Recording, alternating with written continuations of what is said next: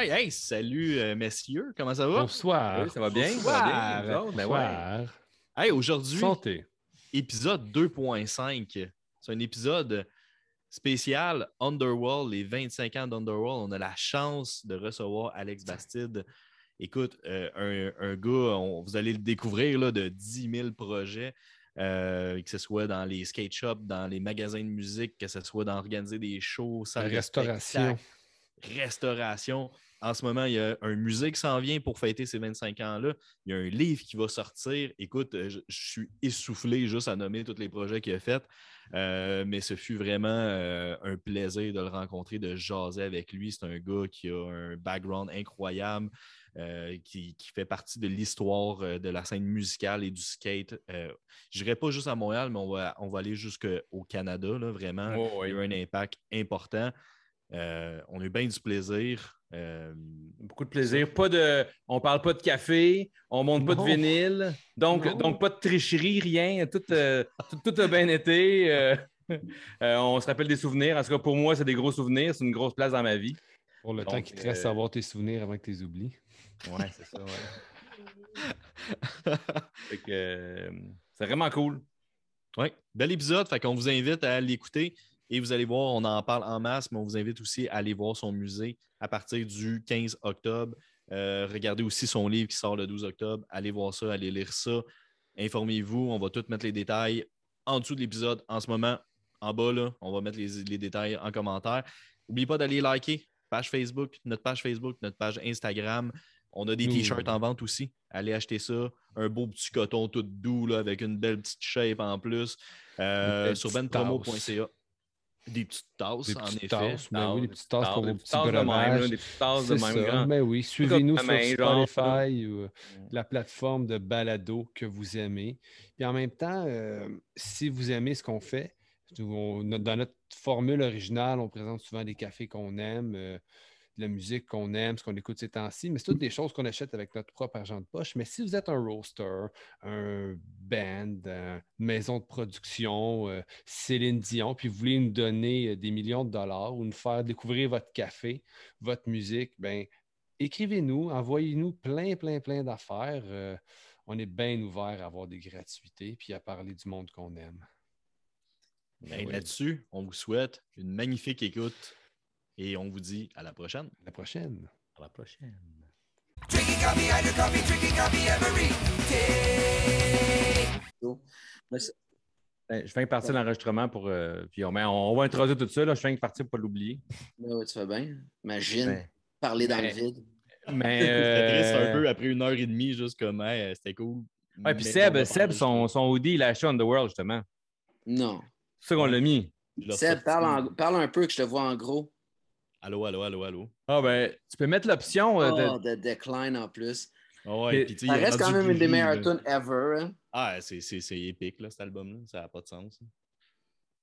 Ça fait chier, j'ai manqué quand ils sont à Montréal euh, pour l'enregistrement. Ah, du DVD, là? Je l'ai pas, hein, je l'ai pas vu. au- euh, au fouf? Non, mais c'est pour. Métropolis, me Ouais, semble. Metropolis. Ah, j'étais pas là, je pas moi non plus. Moi, Max, Max, je te présente Alex. Salut. Ça va, man? Ça va et toi? Yeah. Good. Fait que, euh. Fait que comme ça, ça travaille fort. Là, là t'es- t'es- tu ramasses encore plein d'artefacts? Qu'est-ce que tu fais là pour le musée? Là, je, je fais des cadres. Je fais des cadres, je fais des livres portfolio, je classe, je classe, je classe. euh, c'est un petit job de fou, là, tu sais. euh, Mais je m'amuse, là, tu sais. c'est- Je, je dis c'est une job, là, mais tu me connais, là. Moi, je suis un passionné. Ouais. Mais t'as-tu comme genre des, des Rubbermaid pleins, puis tu fouilles là-dedans, puis tu fais des affaires ou comme tout est classé déjà, puis. Fait que comment c'est arrivé pendant la COVID, à un moment donné, je me suis dit, j'ai rien à faire. J'avais littéralement 25 boîtes en bas. Puis comment c'est arrivé ces boîtes-là? Depuis le début du Underworld, depuis le début, je, je- je mettais des affaires dans une boîte, je la tapais, je la fermais. Wow. c'était littéralement une time capsule, tu comprends? Wow. J'avais 25 boîtes de même. Puis, euh, Chris, j'ai habité à Vancouver, comme Fred le sait, peut-être que vous, vous ne savez pas. Ouais. Puis, je les ai amenés avec moi à Vancouver, ces petites boîtes-là. ben non. OK. Puis là, après ça, je suis revenu à Montréal, puis je les ai ramenés. Je les ai finalement ouverts cette année. Puis Chris, man, il manquait pas grand-chose, man, de mes souvenirs. là. J'étais comme, hey, me semble que j'ai ça, me semble que j'ai ce billet-là. Écoute, man, c'était juste là, une pile de, de tickets, de flyers, de t-shirts, de tout ce que je pouvais ramasser dans mes conventions. Non, moi, moi j'étais un, un ramasseur de cochonneries, de gars, ben, qui n'est pas des cochonneries, des macarons, des Ah non, crayons. des affaires. Euh, qui, qui a, qui a un logo d'une compagnie que j'aime, ou d'un band que j'aime. J'avais tout ça. Fait que là, là, j'ai ouvert ça pendant la COVID. Là, ma blonde elle riait de moi. man, je courais, man, je sautais dans les airs, man, je tripais bien trop. C'était Noël pendant deux semaines et demie chez nous. C'était fou raide. Là. Fait que tous les flyers, les posters on the world, les, les skates, let's go, toutes ces affaires-là. Tout, man. euh, puis comme je dis, plus que, que j'aurais pu espérer. C'est juste côté linge, que, parce que le linge, c'est ça, j'ai pas tout gardé. Sais, J'ai pas de jeans on the world. tu sais, Putain, j'en ai vendu des milliers de jeans, puis ça me fait chier un peu. Mais tout ce qui est poster, CD, vinyle, euh, stickers, billets, ça, j'ai 100% tout. Wow. Fait que ça, je suis des, super puis des photos, tu m'envoyais des photos des fois de temps en temps, là, puis crème, des photos que j'avais jamais vues d'une- Ah. d'un show, peu importe. Là, euh, Ben, c'est ça. Puis côté photo, euh, écoute, fait que là, c'est c'est ça qui été le plus gros de la job. Fait que ça, c'était la partie fun, les boîtes. Puis après ça, c'est de trier 200 000 photos, le gros. Là. Tout ça par année, par thème. Écoute, j'ai passé tellement d'heures pour après ça prendre le- les tops, les mettre dans le livre. Après ça, en ce moment, je suis en train d'imprimer des photos, les cadrer. Puis j'ai tellement de photos, c'est pour ça que je fais des portfolios de photos, puis de flyers, puis de posters. Puis ensuite, après ça, je vais mettre ça sur mon site Internet, puis sur Facebook pour tout le reste que je ne suis pas capable de mettre parce que à un moment c'est trop. Puis je fais vais faire des archives sur le site on- euh, alexbastide.ca que je suis en train de faire avec ma blonde. Puis là, on va pouvoir aller voir tout ce que j'ai pas, j'aurais pas pu mettre dans, au musée parce que c'est hallucinant le, le stock qu'on a. là. Ouais, c'est hot. C'est vraiment cool. Voilà, ça va être vraiment cool. Ça va être, euh, je suis super euh, excité pour moi et pour tout le monde. puis J'ai hâte de le partager. Puis là, j'ai envie de faire ma guest list en ce moment. Puis tu sais, comme là, je fouille vraiment loin. Je- Écoute, je suis en train de littéralement de passer au travers de. Mais J'ai 5000 amis sur guest list. là. J'y vais un par un. Puis je dis, ah ouais, lui, il faut que je l'appelle. Ah oui, fait que là, je vais faire des invités, invitations à tout le monde. Ça va, tu sais, comme je fais cinq soirées d'invitation euh, de lancement parce que justement, il y a trop de monde invité. Fait que j'y vais par industrie. Skate, musique, restauration, euh, famille, puis high school. Ah, nice. Ouais. Sinon, ça ne rentre pas. Mais musée est quand même grand. C'est quand même 2000 pieds carrés. Il va même avoir un stage, un petit stage là, euh, par terre, là, full punk rock. Puis là, on a booké il y a déjà euh, cinq bands. Qui, ça va tout être des shows secrets. Ben, à part, il y a- ben, les shows acoustiques, c'est moins secret, mais c'est quand même billet limité à 50, gratuit. Tout est gratuit. Puis on a fait tous des liens qui vont être mis en ligne au fur et à mesure. Puis le monde peut aller downloader leurs billets s'ils veulent venir à l'événement. Puis on peut- euh, on peut pour un petit scoop. secrets. On peut avoir un petit scoop, mettons, d'un show acoustique ou. euh, Euh, Scoop, ben, Cal Bullet, qui est à Music Ouais. for Cancer. J'ai euh, Chris Melgroove. Puis euh, je vais avoir aussi Greg euh, Laraigne. OK. Fait que, euh, ça, ça va être les trois shows acoustiques. Puis euh, côté euh, show plus privé, puis tantôt, je pourrais donner les dates pour les shows acoustiques parce que les autres vont être comme plus publics. Les shows, Ouais. les shows plus privés, là, je parle avec, ben, c'est- confirmé, j'ai Barasso qui vont venir. Oh, cool. Puis Nice. j'ai aussi Bring the Light. Oh, OK. Nice. Nice. Puis Qu'on- euh, je parle, j'aimerais ça, euh, le show de clôture, j'aimerais aussi que ce soit avec les Ripcords. C'est un de mes bands préférés, c'est un des premiers bands Ben que j'ai oui. écouté quand j'étais kid. C'est un des premiers bands que j'ai vu en show. C'est un des premiers bands que j'ai signé sur Gros Luxe. C'est le premier band que j'ai fait jouer quasiment au Underworld aussi avec Empty Flag. Fait que Ouais. c'est vraiment, pour moi, Paul, c'est tout a été euh, un icône du, du punk à Montréal. Fait que pour moi, lui qui ferait le show de clôture du musée, ça serait, Ça serait cool, ça. Fait que Je m'entraînais avec un des gars d'un Ripcords. euh, On se croisait, puis on était dans les chandails de Ben. Fait que là, on s'est mis à me parler. Il me disait Ah ouais, j'avais dans Ripcords, j'avais joué avec Anti-Flag, justement. Puis il me Mm. disait qu'il était allé jouer avec eux autres euh, à Pittsburgh, dans le garage, je pense, du drummer. euh, Ouais. sacrées ben, anecdotes. Chris Ripcords, si j'ai bien compris ce que j'ai lu l'autre jour, il écrit des tonnes depuis 71, 79. Ça se peut.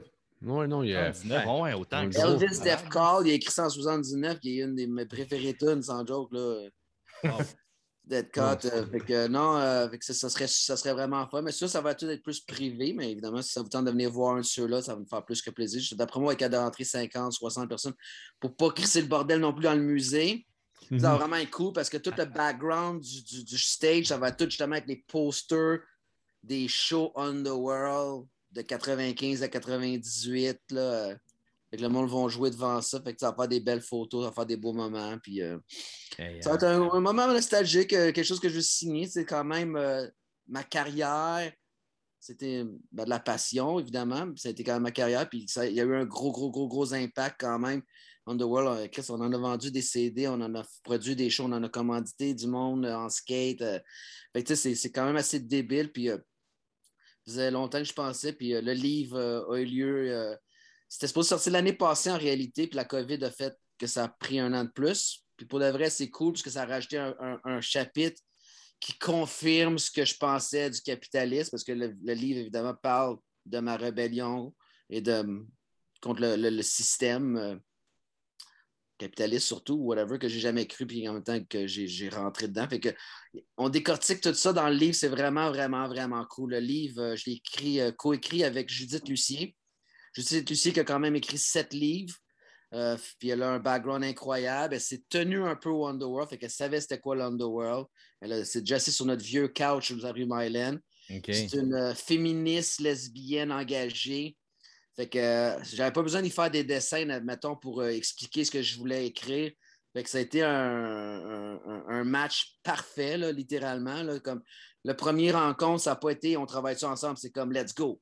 Puis là, on s'est mis à écrire, puis euh, oh my God, la fille, elle, elle a compris vraiment ce que je voulais aller, puis je suis extrêmement content de ce qui est écrit. Puis après ça, tout ce qui est le contenu photo euh, de tout genre. Puis c'est Yannick Nolan en plus qui l'a monté. Euh, lui, il avait le Father Skateboard, puis il était notre graphiste pendant plusieurs années. Puis fait que lui, c'est un skater, c'est un punk. Lui avec, il a écouté du punk toute sa vie. Lui, même chose avec lui. J'ai pas besoin d'expliquer comment je veux que le livre soit monté. Puis il a fait un job de fou. C'est comme un trasher book, là, mais les, les gros book collector avec le texte, c'est comme. Ah, je suis super satisfait. Fait que c'est pour ça que je suis gonflé à bas. puis C'est pour ça que je veux faire le musée. Puis c'est comme, je veux vraiment le souligner là, euh, top notch, puis partager ça avec le plus de monde possible. Ouais, parce que Ouais, mais là, euh, là, on parle, on parle, tu sais, puis euh, il y, a il y a plein de monde qui ne connaissent pas, Alex. Fait que euh, tu peux te présenter, dans le fond, un peu comme, euh, comme Alex, comme, ou, ou te présenter ou parler un peu de ton début ou euh, comment tu as commencé, puis, si- puis on va comme, ça va comme aboutir un peu, puis on va pouvoir rentrer comme dans la raison de ton livre, la raison du musée. Moi, j'ai connu Alex, euh, cheveux longs, let's go, Laval, punk rock, skater, snowboarder, big pants. Ça. Moi, plutôt, on se connaissait même avant Underworld. Dans le fond, moi, j'allais voir tes shows déjà. Puis tout Ben ça. ouais, ben ouais. Puis, euh, non, non, puis moi, je, je- je le dis souvent au, monde- puis quand, quand je parlais de toi, qu'on se connaissait, Alex a été le premier fan, euh, le numéro un de My Big Wheel dans le temps qu'on avait un band. Puis je pense, je me trompe pas, là, 10, c'est pas les 15 premiers shows qu'on a fait, que, que ça, ça soit Rive-Nord, Rive-Sud, n'importe où. Alex était là. Je me rappelle un jour, tu as dit m'avoir un label, puis m'a vous signer sur mon label, tu sais. Puis, puis l'histoire, elle, a- elle- elle a fonctionné, tu sais. Tu as eu un label, puis on était le deux, troisième band qui a signé sur ton band, sur, sur ton label, tu sais. Mais, euh, mais c'est ça, tu sais, comme. Ben, c'est ça. Fait que, tu sais, comme, fait que moi, mettons, si on part à la base, à la base, euh, j'ai euh, 8 ans, puis j'ai déjà un skateboard. Je tripe déjà sur le, le- le- monde du skate. Je déjà sur. Je, me considère déjà comme un marginal. Puis, euh, j'adore déjà euh, l'histoire du monde, puis de la vie. Puis j'aime ça, lire. Maman m'a fait beaucoup lire. Puis, euh, euh. Puis pour moi, c'est comme quand j'ai découvert le skate, euh, puis euh, la musique. Sais, comme à 9 ans, j'avais des- mon premier tape à vie que j'ai acheté, c'est Motley Crue, Shout of the Devil. Tu comprends? Euh, fait que j'étais déjà dans. J'aimais déjà le, le métal, puis ce qui bougeait, puis qui, tu sais, comme. Puis là, plus j'en écoutais, plus j'étais comme shit, je veux comprendre ce qu'ils disent, qu'est-ce qui se passe. Parce qu'évidemment, on est francophone, puis je parlais pas anglais quand j'étais kid. Puis Mhm. moi, pourquoi j'ai appris à parler l'anglais, c'est à cause de la musique. tu sais. Puis après ça, ben là, il y a les Lagwagon, les Strong Out, les Propagandy qui sont venus dans le game. Puis évidemment, vu que je faisais du skate, ben, je faisais du snowboard. Fait que j'étais vraiment dans ce monde-là, le, le skate culture, Transworld, Trasher, California, là, tu sais, comme. Puis Tous à les films- 14 ans, Tous vas-y. les On films de parle de skate, quelles tous les films de skate et de snow, avec toute la Mhm. musique punk rock qu'on a comme toutes connues, tu sais, c'était la ça, base. au- Hocus Pocus, H Street, je veux dire, tout, tout, tout, tout, tous ces, ces, euh, ces films-là m'ont influencé, les Bandits, les Power Peralta. Tu sais, je veux dire, euh, même quand l'Académie euh, de police est sortie, puis t'as Mark Gonzalez dedans, puis j'étais comme, je virais fou, là, tu comprends? fait que moi, c'était sûr, j'étais un skater for life déjà rendu là. Puis c'est dans les années quoi, fin la même 80, fin 80, début 90, ça? Ou... Ouais, c'est late 80s, début 90. Le Puis, premier euh, Police Academy, je pense, en 84, si je ne me trompe pas. Ça se peut, man. Comme Ouais. je te dis, moi, ben, tu vois, moi, à 8 ans, j'avais, j'ai des photos de moi sur un 88. skate. Là. Ouais. Fait que, puis moi, je suis dans 76, fait que 84, it makes sense, tu comprends? Ouais. Il y avait mon Ventura, là. Moi, je me rappelle, il y avait Tony Hawks aussi, je pense. euh, qui Police. Academy? Oui, oui, je pense que c'est le premier. Tu vois des jeunes qui skatent au début, puis tu vois leur nom, mais tu sais, quand la première fois que je l'ai vu quand j'étais kid, je ne savais pas c'était qui, puis je l'ai revu plus tard, puis tu avais Tony Hawk, tu en avais d'autres, mais toutes des. Tu en avais deux, trois, puis c'est vraiment des gros noms. Je là. pense que même Steve Cab, je pense que c'est Mark Gonzalez, Oh, ouais. Steve Cab, Tony. Hawk. Ça se peut, oui. Ah ouais, les gars, c'est Ouais. des ados dans ce temps-là. là. Ouais, ouais. Tu sais, pour moi, là, c'était comme, fuck, comme, je veux faire partie de ça, là. C'était évident, là. Puis, euh, ben, ça, fait que je tripais là-dessus. Puis, à 14 ans, j'ai déjà commencé à rêver d'ouvrir mon propre shop. Moi, mon, mon shop qui m'inspirait, c'était Session. Session qui avait. Puis, pourquoi que c'était m'inspirait? Parce que lui, justement, il vendait de la musique puis il vendait du skate. Et là, j'étais comme, dude, c'est le parfait. Fait que dans ma tête, dans moi, je me disais, je vais, faire- je vais ouvrir une franchise, là, on se comprend. Je- ou, ou- ou dans la même lignée qu'eux autres. Puis je me Ton snowboarder préféré, c'était Chris Roach. Ah, Parce que- commandité par Session. Puis Noah Salasnek. snack aussi, c'est ça. Fait que, tu sais, comme, euh, avec moi, je tripais vraiment sur ce brand-là, puis sur leur concept.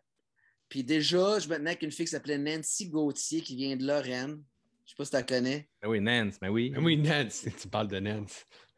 J'ai jamais revu elle, d'ailleurs. Aucune idée de ce qu'elle est dans la vie. Ah, moi, je, peux- je- je sais qu'elle est rendue coiffeuse à Sorel. Non! Ouais. Wow. Salut, Nance. Je sais pas pourquoi qu'on rit au fait qu'elle est Ouais, coiffeuse. ben ouais, je sais pas, Ouais, mais. parce qu'elle a le nom parfait pour une coiffeuse. Ah ouais. La Sorel, surtout. une drôle de ville. Pour le monde qui l'ont connu, tu sais, comme rider, snowboarder, c'était une, une fille, une fille de la gang de boys, c'est comme. Fait que c'est ça. Fait que moi, puis elle, son père avait, un- avait un concessionnaire de char, je pense. Ouais, ouais. Bon, fait qu'elle avait toujours un char. Puis moi, Mm. je ridais. Fait qu'elle dit, tu vas m'apprendre à faire du snowboard. C'est pas de problème, toi, tu vas me faire des, tu vas me faire des rides. Puis là, à un moment donné, c'est ça que j'ai dit. Je dis, dude, dis à ton père qui nous prête du cash, on ouvre un shop. Et que j'avais 14 ans, man. J'étais dans le 12 à Curie Antoine Labelle, là. Mhm. Je ne sais pas c'est quoi le 12, c'était le TCC, le trouble de comportement et conduite. Là. On faisait deux choses dans ces classes-là. On jouait aux échecs et on lisait le journal de Montréal. That's it, là. Pendant Ton, deux premier, ans. ton là. premier argument pour te partir en business, c'est de dire une fille d'où dis à ton père qu'il porte. Ouais, Dude, dis à ton père. Hey, je savais pas ça Wow. avec. Je, savais- je- je me rappelle, tu ridais avec elle un peu, puis j'arrête tout ça, mais je savais pas. euh, ouais, j'en avais parlé, puis moi, j'étais full sérieux, puis je la gossais. C'est pas comme si on a, eu, on a parlé une fois, là. J'en ai parlé plein de fois, là. OK. Tu sais, veux, veux pas, moi, à 16 ans, mon, mon, mon- mon business plan, mon plan d'affaires, je l'ai écrit. À 16 ans, Underworld, le mot Underworld existait, là. OK. J'étais déjà rendu là, là. Puis... Hey, Underworld Music dans ce temps-là seulement. C'était Underworld Music parce que... mais, ben, mais tu voyais déjà un peu le skate arriver puis le snowboard ou juste c'était juste musique euh, au deuxième étage, Merlin? Skate sur le snowboard, euh, c'est pas pour rien que j'en ai jamais vendu. là. Ah, Je ça, mais- vendre. J'adore le snowboard, tu le sais, mais Ah, je ben, je, ben, je pas veux d'en dire sport. euh, C'est des gros inventaires et ainsi de suite. Là, puis c'est non, ça. mais c'est des côtes d'hiver, des pas c'est pas la même game, là, des skates, euh, des, des snowboards, puis des bindings, puis euh, c'est du stock. Non, c'est ça. Fait que, fait que là, c'est ça. Fait que là, fait que moi, j'ai jamais lâché ce rêve-là. Puis j'ai commencé à travailler dessus. Fait que là, à un moment donné, justement, quand j'ai trouvé le nom Underworld, j'ai dit, oh, wow, non, parfait. Là, j'ai, été à, à RBC chercher dans ce temps-là. Il n'y avait pas de digital. Fait qu'ils te donnaient des plans d'affaires que tu remplis. OK. J'étais allé là pour chercher du financement. Mais là, j'étais allé là-bas. Mais moi, au lieu de faire de chercher du financement, c'était pour convaincre mes parents qu'ils me prêtent du cash, qu'ils m'endossent à la banque, j'ai écrit mon plan d'affaires, j'ai montré ça à mes parents, j'avais économisé de l'argent, j'avais même commencé à acheter du stock aux bands, toutes les bands tu sais, même Strong Out, le Strong Out No Use for a Name, Lagwagon, le whatever, euh, au, show, au Woodstock, j'avais acheté du stock là. J'avais, déjà un inventaire de 3000 pièces avant que j'ouvre de toutes les shows qui étaient venus à Montréal. Même, j'avais vu Pennywise en Californie, j'avais acheté du stock là. J'achetais déjà mon inventaire pour ouvrir mon magasin. Puis euh, je devais sûrement avoir des tapes de My Big Wheel. Ben ouais, la, la- la cassette rouge. Que, euh, que là, que- puis là, c'est ça. Puis, après- puis mes parents ils ont accepté de, de m'endosser. J'ai fait un prêt à mon nom, mais ils m'ont endossé. Que ça m'a aidé à faire mon crédit. Puis euh, Là, père, t'as même pas 18 ans ou t'as 18 ans, ou même pas si t'es endossé là, J'ai 18 ans quand on fait le deal avec mes parents, mais je vais faire un cours. euh, ben, je, vais faire un cours de diplôme d'études professionnelles en face du 12 à Paul-Émile Dufresne. Funny enough. Puis euh, c'est un cours qui est vraiment cool parce que dans cette école-là, tu ouvres un magasin à la fin de ton année. Tout le monde fait un stage dans un magasin, puis ton, ton magasin, comment dit, il te prête des- des- des- des produits. Puis on, on ouvre un magasin dans l'école, puis les étudiants peuvent venir magasiner. Fait que, fait que j'ai vraiment appris beaucoup. là. C'était vraiment cool. là, tu sais, comme. C'était génial comme cours. Six mois plus tard, ben, j'ai travaillé après. Puis moi, j'ai mon, fait mon, mon, mon- magasin, c'était en équilibre. Fait qu'il m'a prêté du stock. Après ça, j'ai fait mon stage là-bas. Ils m'ont gardé parce qu'ils m'aimaient. J'ai travaillé six mois là-bas. En équilibre, pour les, euh, pour les jeunes qui nous écoutent, euh, un magasin de snowboard, skate à Laval, sur le boulevard La Concorde, Je connais Ouais, ça. exact. Qui était le, le, le pré-Empire, le pré-Empire, le pré-Underworld. euh. Mais Je Max, pensais si tu connais ça, mais c'est qu'on n'est pas les jeunes, je pense, qui parlaient. Je pense ah, mais c'est- parce qu'ils Ouais, sont ouais. vraiment On est quand ouais. même Ouais. vieux. genre. Ouais, non, mais je connais ça, mais je pensais pas que c'était aussi vieux que ça en équilibre. Ah non, moi, mon premier skate vient de là, puis euh, Je savais pas. mi-quatre- années 80. hein. Moi, moi, avec, mon premier skate vient de là, Henry Sanchez Sims. Puis euh, ça, j'étais un, un excellent client, évidemment. Puis quand je leur ai demandé de faire un stage, ils m'ont pris. Écoute, je vais te dire, franchement, je vendais plus de rollerblade que de skateboard, là, malheureusement, quand je travaillais là, mais j'étais le meilleur vendeur. Puis, euh, ils m'ont gardé, là. Puis, euh, six mois plus tard, c'est ça, j'ai, je me suis mis à faire mon, mon shop. Puis, mon père il était vraiment manuel. C'était vraiment cool. Il m'a aidé à faire toutes mes racks de CD, tous mes comptoirs. euh, il m'a aidé avec ma comptabilité. Il, il a signé à la banque. Il a été super impliqué. Euh, surprenamment, tu sais, puis euh, en toute honnêteté, je n'avais pas la meilleure relation euh, pendant un moment avec mon père, mais ça nous a vraiment rapprochés. Puis lui a toujours rêvé d'être entrepreneur, fait qu'il a vécu comme son rêve au travers de moi. Fait que c'était vraiment, vraiment cool, son implication.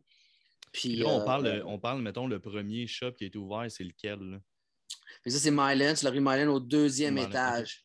OK. Ouais. C'était un Fait tout que- petit, avec, un. euh, C'était-tu là le plancher noir et blanc carotté, carrelage? ou ça- C'était en bas, ça? Non, c'était en bas. Mais en Parce haut, qu'en fait, en haut, j'ai ouvert. Mais pourquoi je suis déménagé en bas? C'est parce que la ville m'a écrit pour dire Hey, tu peux pas faire du retail au deuxième étage. OK. Il a fallu que j'ai été forcé de déménager. Mais il y avait la salle de spectacle déjà en bas. Parce qu'on s'est mis à faire des shows pareils en bas avant même de déménager le shop en bas. OK, on faisait des choix en arrière, un peu plus clandestin, par exemple, dans ce temps-là, un petit peu. Là. Clandestin, clairement. En réalité, ça a été clandestin tout le long parce que j'ai Ouais, permis. Pendant trois ans, man. C'est Euh, des gros shows de même, euh, des, des posters à travers Montréal, mais ah non, c'est clandestin. Mais c'est parce que ce qui arrivait, c'est que j'avais une demande de permis. Puis quand la police venait ou les pompiers venaient, ils regardaient ma demande de permis. Mais les autres, ils ne voyaient pas le mot demande, ils voyaient juste permis. OK. Ça passait à chaque fois qu'ils venaient. Ben, ça passait pour moi avec. là, moi, je commençais, j'étais jeune, là, je ne sais pas. Puis, puis là, ils me mettaient de la pression pour aller. À un moment donné, ils ont comme allumé que c'était une demande de permis. Puis là, il fallait que j'engage un, un architecte. Puis quand j'ai engagé l'architecte, puis il m'a dit il faut que tu aies des, plus de toilettes, il faut que tu aies des, des, des, des gicleurs, il faut que tu aies ci, il faut que tu aies ça. J'ai Ben là, là, ça coûtait comme 150 000 puis je ne l'avais pas, 150 000 là. Puis c'est là que la salle de spectacle elle a fermé. Puis c'est là que je me suis booké à booker mes shows au Gel House puis à Salle X. Parce que moi, le téléphone ne dérougissait pas, là, OK. là. Mais au début, tu ça a parti vraiment tranquillement. Fait qu'il y, a- il y a eu trois ans, comme tu as eu quasiment euh, plus qu'un an au deuxième, au deuxième étage? Ouais, je dirais euh, un petit peu plus qu'un an. Puis on faisait aussi des shows en haut dans le dojo. Je sais pas si tu as vu, t'étais- as déjà été en show en haut dans le dojo? Hey, j'ai pas La ça. salle de karaté. Non, j'ai pas de on a souvenir. fait peut-être 5-6 shows avant de commencer à bas. On avait comme un genre de salle de karaté qui était à Tiger. Ouais, qui était à côté. Tiger. Puis euh, qui était, qui était le, le gérant du building, si on veut l'appeler de même. Là, mais c'était Ah vraiment oui, ah oui, c'est vrai, je me rappelle de lui. Ouais, ouais, ouais. Oui, Chris, une légende. Ouais. Puis, euh, Puis c'est ça. Fait que, puis là, en fin de compte, lui, il y avait un, un- Chris, il y avait même un stage. Le stage était déjà là dans l'entrepôt parce qu'il y avait une fille qui faisait pratiquer chanter en bas. Là. Fucking même. Là. Fait que là, j'ai dit, Chris, je vais, je vais faire des shows en bas. Puis lui, c'était juste un tripeux, là, Tiger. Fait qu'il Ouais. pas ce que je voulais. Puis éventuellement, j'ai loué ce local-là. Puis j'ai déménagé le shop en bas. Puis euh, on a tout, là, on avait le skate shop, puis le magasin de musique avec la salle de spectacle, la rampe dans le couloir. Les bands vendaient leur merch ça rampe quand il y avait des shows. Puis quand il n'y avait pas de show, on faisait du skate. Fait que, tu sais, C'était vraiment hot, là, comme. euh, C'était un genre de centre communautaire où ce que les jeunes venaient traîner, puis on écoutait de la musique, puis je vendais des disques. Puis sincèrement, on en vendait là, du disque, là, puis ça venait de partout. Ça venait de Québec, ça venait de Toronto, Ottawa, Vermont. On était vraiment une destination pour la musique underground. Puis on vendait de tout un peu. On vendait même du hip-hop, on vendait du metal, du grindcore, du oi, euh, tous ces, ces styles de musique-là. On vendait déjà du vinyle en masse aussi. Fait que euh, c'était vraiment un précurseur. On travaillait avec euh, des labels comme Evolution en Californie, Mordam, euh, tu sais, des gros distributeurs, Rods, tu sais, puis encore là, tout par fax. L'Internet n'existait pas. là. C'est- c'est- C'était vrai. vraiment intéressant de faire les achats comme ça. Il fallait que j'envoie un fax de mon money order avant qu'il m'envoie la commande, puis tout, tu sais. euh. Mais même Mais le le- booking, tu as dû voir une différence à un moment donné. Tu sais, quand Internet est arrivé, le booking a dû comme changer complètement. Là, je veux dire, c'est plus. Ben, honnête, moi, j'ai pas vécu ça parce que moi, j'ai arrêté de booker des shows peut-être en 2001. Ok. Fait que l'Internet, mettons qu'il était là, mais pas full. Ouais. Fait que c'est- C'était c'était téléphone. Moi, c'était juste du téléphone, c'était juste du word to mouth. euh, j'ai Mais- aucune idée comment. man. Pour de vrai, quand j'essaie de repenser comment j'ai tout fait ça sans l'Internet, je suis comme, wow. Ouais, c'est ça. Aujourd'hui, le on le fait- prend pour acquis. tu sais. Le fait qu'il n'y avait pas Internet au début, ça a dû vous aider aussi parce que le monde, il y avait moins de place pour acheter les disques, toute Ouais. la musique underground. À cette heure, c'est facile. Si tu cherches de quoi, euh, tu peux le C'est ça, commander. mais euh, Ah, C'était le spot au, euh, dans l'est, de- je sais pas, dans l'est du, du Canada, la- même des stages. Ben, peut-être pas des Ben, je veux stages, dire, même les bands, quand ils venaient jouer au magasin, puis les gars venaient de Californie, New York, je devenais automatiquement leur magasin de musique préféré. Ils capotaient. Ils disaient, dude, t'as une meilleure sélection que les magasins à New York ou Los Angeles. Là. On, était deep, deep, deep dans le underground. C'est comme, j'avais pas coupé les coins ronds. C'est comme, on avait vraiment une sélection de fous. Là. Non, mais tu t'es fait aussi un, nom, j'imagine, parce que, tu sais, même là, à un moment donné, tu sais, là, tu étais un des premiers à faire connaître peut-être le label Doctor Strange euh, dans notre coin. Puis là, tu es devenu ami avec, le monde. Tu as fait venir des bands, on a fait des tournées. Tu avais un avec euh, Mordam. Tu avais une connexion directement qui était le distributeur avec Doctor Strange. En tout cas, comme tu avais accès un peu à tous les labels aussi sans. En direct, là, tu sais, là, je sais pas, euh, Fat Mike, tout ça, comment ça marchait, là, je sais pas ça- où tu avais leur distributeur, là, mais. puis Ben, C'était un petit peu de tout. Puis des fois, j'étais même direct, avec euh, les bands. même, band mettons, euh, Strung Out, il me vendait sa musique directement. euh, son- ses vêtements aussi. Propagandy, même chose. J'avais des bands que j'attendais, parce que le linge n'était pas beaucoup distribué dans ce temps-là. Le CD, c'était distribué, mais trouver le linge, c'était encore plus tough. C'est pour ça que moi, je me connectais vraiment avec les bands ou j'allais au show puis j'achetais le plus de gear possible quand j'y allais pour pouvoir en avoir pendant quelques Ouais. mois, mais ça ne te fait jamais longtemps. je me rappelle, tu sortais des shows avec des boîtes, puis hey, j'ai acheté ça au band, le band est content, il en a vendu plein, eux autres, ça fait, ça fait un roulement, puis toi, tu tapis sur ton magasin, tu sais. C'est ça. Puis moi, après ça, ben, je me faisais des contacts. Puis, euh, c'est pour ça qu'éventuellement, j'ai eu plein de choses secrets, là, je veux dire, que ce soit Strong Out, Bling 182, euh, pff, Belvedere, je ne sais plus trop qui. Il y a plein, plein, plein de bands qui sont venus jouer chez nous. Puis c'était, euh, Pride Ball, MXPX, Satanic Surfer. Ils ne venaient pas à Montréal pour jouer Underworld. Mais j'étais rendu ami avec eux. Fait qu'ils disaient, Crème, on va faire un show Spectrum. On va venir faire un petit show secret chez vous, tu sais. Et euh, C'était vraiment une différence d'âge. Tu sais, moi, Max, on est plus jeunes que vous autres. Puis, tu sais, moi, je me rappelle au secondaire, avant, avant même d'aller dans des shows à Montréal, j'entendais le mot Underworld. tu sais. Mhm. Comme le monde parlait de ça, c'était déjà légendaire quand j'étais au secondaire. tu sais.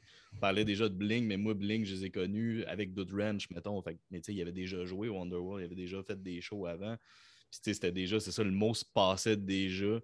Puis, en effet, en plus, il n'y avait pas Internet, fait que c'est vraiment du bouche à oreille. Puis, tu sais, quand j'ai commencé à aller voir des shows, fallait que j'arrête au sais, peu importe le. Ben, l'adresse, chaque là, fois qu'on- se faisait une sortie à Montréal, Ouais. euh, on on n'a pas le choix. C'était sur la. Non, puis en arrière, le spot de même aussi, qui était le terminus, de la rive nord, puis que c'était le début Ouais. du métro de Montréal, à un moment donné, c'est un, c'est un spot, tu sais, comme toi qui venais de Laval, à un moment donné, tu te dis, crème, euh, j'ai- c'est un spot idéal, là, tu sais. là. C'était stratégique pour euh, le moment. Ouais. Mais on a vu une méchante différence quand le métro il était allongé. Mais pendant toutes les années que c'était le terminus, puis tous les bus justement de la rive nord venaient là, puis que tout le monde de la rive sud ou de la rive nord pouvait venir à cette, succursale-là avec les métros, c'était fou, man. C'était une destination totale. Puis j'aurais jamais pensé pouvoir vendre autant de stock de cette succursale-là. quand, je, quand mettons, Propagandy sortait un CD, j'en achetais 200. Puis je vendais les 200 CD en dedans d'une Ah, semaine. C'est malade, pareil. c'est fou, là. Tu sais, aujourd'hui, quand tu as cinq copies d'un album, c'est déjà. tu sais, c'est énorme, là, tu sais, dans le sens. Ça. que- Moi, les distributeurs capotaient sur mon cas. Là. Je- Puis je veux dire, ça se rendait jusqu'au label. Puis ça, ça- c'est- c'est- c'est c'est- c'est comme ça que j'ai bâti ma, ma- ma réputation puis mon nom. Là. Puis euh, ça a été. euh, puis tout ça, a été fait de la bonne façon parce que moi, je suis quelqu'un de très intègre. J'ai jamais pensé que j'étais un cool guy. C'est ça que j'essaie de dire dans le livre aussi.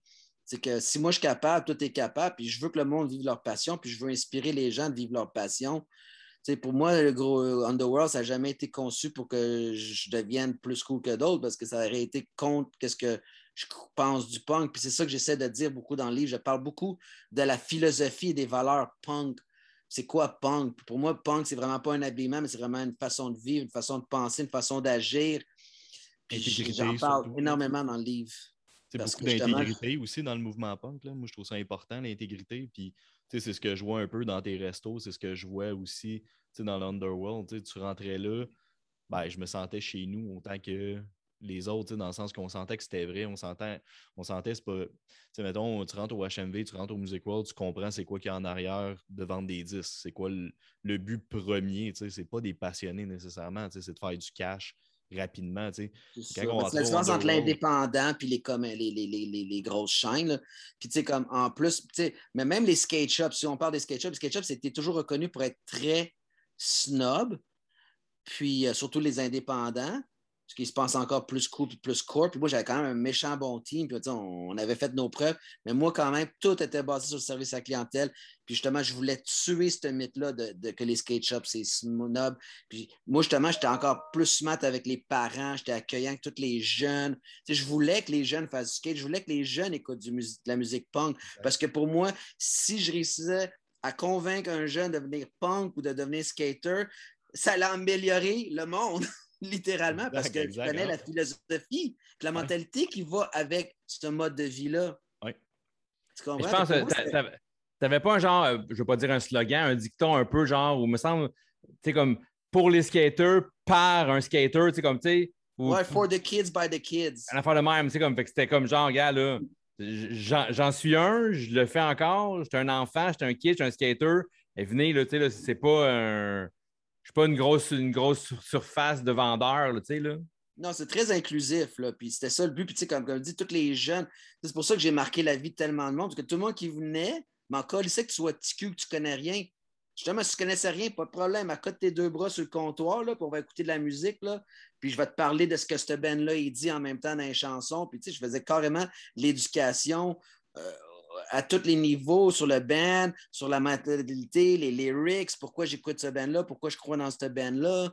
Puis euh, c'était vraiment fun. Là. Moi, j'ai eu beaucoup, beaucoup, beaucoup de plaisir. Là. Puis je suis encore même là en ce moment parce qu'avec mon livre, j'ai ma deuxième chance d'amener mon message. Pourquoi moi j'avais un magasin de musique? C'est simple. Parce que je ne pouvais pas chanter. Si tu m'as entendu chanter, j'étais le pire chanteur au monde. Fait qu'au lieu de chanter, j'ai dit ben, je vais aider les bands à passer leur message parce que moi, chanter, ça ne marchera pas. Tu comprends? Fait que moi, moi j'étais le messager. J'étais l'en- J'étais, j'étais le gars dans le milieu, là, le, le middleman, comme on dit. Puis je prenais la musique des bands que je crois puis que j'aime, puis j'essayais de le distribuer à le plus de monde possible pour qu'ils deviennent connus, puis qu'il y ait plus de monde possible qui pense comme nous autres, dans un sens. C'est Non, quoi le band, selon toi, qui t'a fait. Je- sais, tantôt, tu as parlé, le premier band, ça a été Motley Crue, mais c'est quoi le band qui a fait OK, c'est ça, genre, tu sais? Ramones, for sure. Ramones. Minor Threat. Ouais. Jane's Addiction. Red Hot Chili Pepper, évidemment. Là. Euh, ça, c'était les, les, les quatre bands où que, oublie ça. là, Parce que là, Motley Crue était dans le métal. sais, là, Red Hot, je suis rentré dans le funk, puis punk, pareil, veut pas les gars étaient punk. Puis après, les, les Ramones sont arrivés. Puis après ça, t'as Minor Threat qui arrive, qui garnote comme ça se peut pas. Puis après ça, t'as Jane's Addiction qui est juste too fucking wild. Tu peux même pas expliquer ce style de musique-là. Là, je commençais à fumer du pot, puis là, lui m'amenait quelque part d'autre que j'avais jamais, jamais, jamais été. Puis oublie ça, là, là, là, là, c'était, Ouais. ça y est, là, j'avais passé de l'autre bord, là, puis euh, je revenais plus jamais de l'autre bord. C'était impossible. C'était comme for the life. Là. J'étais rendu un lifer. Là. Fait que ça, c'était vraiment les, les, les, bands qui m'ont influencé. Puis après ça, ben, évidemment, Green Day, puis euh, NoFX. Puis là, Propagandy, c'est sûr que ça, c'est le band où ce que il y a les lyrics les plus fucking intelligents euh, pour moi. là. Ça, c'est le band où ce que je dis, OK, là, il faut que je parle l'anglais, il faut que je comprenne l'anglais. C'était comme, c'était essentiel que je comprenne chaque asti de mot qui, qui écrit ce gars-là. là. C'est pas juste de l'anglais, faut que tu. Un peu comme Battle Legion, là, tu sais, c'est. Un anglais, mais il faut que tu aies un bon anglais parce qu'il y a plein de métaphores, il y a plein de jeux de mots. Puis... Mais tu sais, Propag, ce que j'aime, c'est que c'est les lyrics, c'est. Mais c'est l'emballage au grand complet. Dans le Ah. sens, tu regardes les pochettes, juste, tu regardes juste le cover d'un album, ça veut déjà dénoncer quelque chose. Déjà là, tu sais à quoi tu vas t'attendre dans l'album. Puis Euh, comment ils tournaient, comment ils chargeaient, euh, comment ils vendaient leurs produits. Puis il y avait tout le temps aussi un, un organisme qui était là pour vendre des Ouais. livres, Ouais, des zines, puis de la propre. Ouais. puis, de l'information. Mais Pour moi, j'étais comme j'étais vendu total. J'étais comme merci. Là. C'est comme on est sur le chemin de rendre le, monde une meilleure place. Fait que pour moi, comme je vous dis, c'était important de participer à ce mouvement-là. Là. Puis avec Underworld, c'était ma façon de participer vu que j'étais pas capable de chanter. Non, non, c'est un beau geste, puis tu étais, vraiment passionné de pouvoir. Tu sais, veux, pas, tu as aidé bien des bands, incluant euh, mon band dans le temps, puis c'est vraiment la passion, puis l'aide. Comme, sérieusement, tu disais pas, moi, signer un band comme My Big Wheel, puis on va vendre, puis va faire des milliers de dollars, tu sais, là, comme au bout, au bout de la ligne, là, euh, Crime, tu nous as aidés, tu, tu nous donnais un coup de main à toutes les, à toutes les petits bands qui voulaient commencer dans le coin que, tu as signé, tu sais. Mhm. Puis, euh, My Dylan's Corporal, Sold Out. Groundless, Sub, Third Fall. euh, puis euh, Ouais, non, c'est ça, euh, euh, j'avais bien du fun à travailler avec tout ce monde-là, mais c'est des bands que je croyais. Puis on, était là, on avait la distribution, on avait les contacts chez les distributeurs, on avait la salle de spectacle. Que, Non, mais c'était fou. C'était comme un genre de. Tu sais, là, euh, il y a un band qui s'en venait en show. Bon, OK, lequel de- des bands, de mes bands qui fait avec ça? On ouvrait, tu nous donnais une chance pour ça. Euh, on avait une petite paye, on était content, on vendait des albums, on vendait des t-shirts, on se faisait voir, on partait en tournée après ça avec, avec d'autres bands. C'était vraiment une opportunité de fou. Puis c'est des choses que. C'est poche parce que c'est des choses que les, les gens ne peuvent plus vivre, tu sais, cette affaire-là. là. Ça- en ce moment. en tout cas, euh, tu peux plus, tu peux Même plus aller- refaire ça. Tu sais, je vais aller jusqu'à dire, tu sais, souvent, mettons, on a parlé, mettons, à New York, le CBGB, on parle des fouf à Montréal, tu sais, il y a des salles comme iconiques, mais je trouve qu'on mentionne pas justement assez le Underworld, à quelque part, parce que ça a été autant, pour notre génération à nous autres, mettons, le punk plus années 90, et qu'on- tu sais, en montant. Comme je te dis, c'était fou là, au secondaire, comme je disais tantôt. Les gens Ah s'en ben- parlaient, là, je veux dire, sans même avoir mis les pieds là. C'est comme, man, Pour, faut que pour certaines personnes, c'est un, un lieu mythique. Autant que le magasin de Cheese l'était pour moi, autant que les Fouf l'ont été pour le spectacle. Le Underworld a été ça pour bien du monde. C'est la musique, puis, euh, puis le, le magasin de musique, puis, le- puis la salle de spectacle. C'est la salle de spectacle, c'est quoi, trois ans, quatre ans euh, total? Trois ans. Puis, tu sais, comme ce que j'ai, moi, ce que moi, un, un des plus beaux compliments qu'on m'a donné, on, on l'a pas jamais comparé au CBGB, on m'a comparé au Gilman Street. Gilman Ah, Street, wow, c'était à. Berkeley, California. Ouais. Puis c'est là que justement les groupes Green comme Day, Operation Ivy, tout ça. Green Day et compagnie, Screeching ouais. Operation Ivy, tout le monde a passé par là. Et pour moi, avoir été comparé par ça, puis ça, c'est un gars de la Californie qui avait joué là, qui m'a dit, fait, waouh! Comme, pour moi, juste ça, m'avoir fait dire ça une fois dans ma vie, j'étais comme génial. Puis, euh, ben, c'est- juste que c'est arrivé vraiment dans les années 95. C'est une chance que j'ai gardé les posters, une chance que j'ai gardé certaines affaires parce qu'il n'y a pas de couverture. C'était pas. C'est bizarre, mais c'est ça. Il n'y a pas eu beaucoup de couverture de ce ce moment-là. Puis, euh, c'est pour ça que moi, je veux le souligner. Puis, c'est pour ça que je fais un musée pop-up. C'est ça qui est fun aussi. C'est comme, tu sais, tu vois des shops pop-up, tu vois des restaurants pop-up. Mais tu n'as jamais vu de musée pop-up? Tu sais, Je suis super content de mon concept. J'ai bien hâte de partager. Tu tu peux-tu l'expliquer un petit peu le concept si on, si on passe un peu au musée? Tu peux-tu expliquer comme. euh, comment t'es arrivé là, puis ton concept en arrière du pop-up, comme combien de temps ça dure, un mois, je pense, ou... euh, Ouais, c'est ça. Un mois. Ben, c'est ça, c'est comme. C'est vraiment en ouvrant les boîtes, comme je t'ai dit tantôt pendant la, la- la- la pandémie, toutes mes, mes boîtes sou- souvenirs. Puis j'ai tellement de stock écœurant, puis, puis je sais que j'ai marqué la vie quand même de beaucoup, beaucoup de personnes.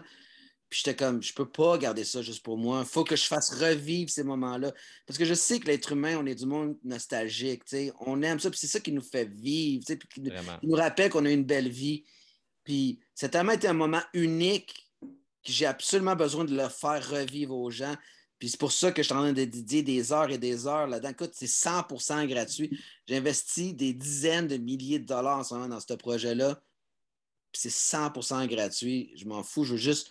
Pour moi, c'est souligner un travail d'une vie, tu comprends? Puis pour moi, euh, c'est un cadeau que je me fais, c'est un cadeau que je fais à la communauté.